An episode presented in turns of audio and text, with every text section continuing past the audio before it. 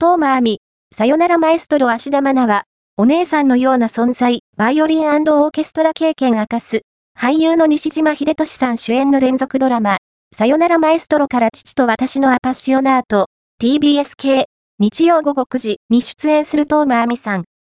第7話、2月25日放送では、トーマさん演じる谷崎山根が、家族への複雑な思いを語り、涙する場面が、視聴者の間で話題になった。実は、幼い頃からバイオリンをたしなんでいたというトーマさんに、今作の撮影で感じた思いを聞いた。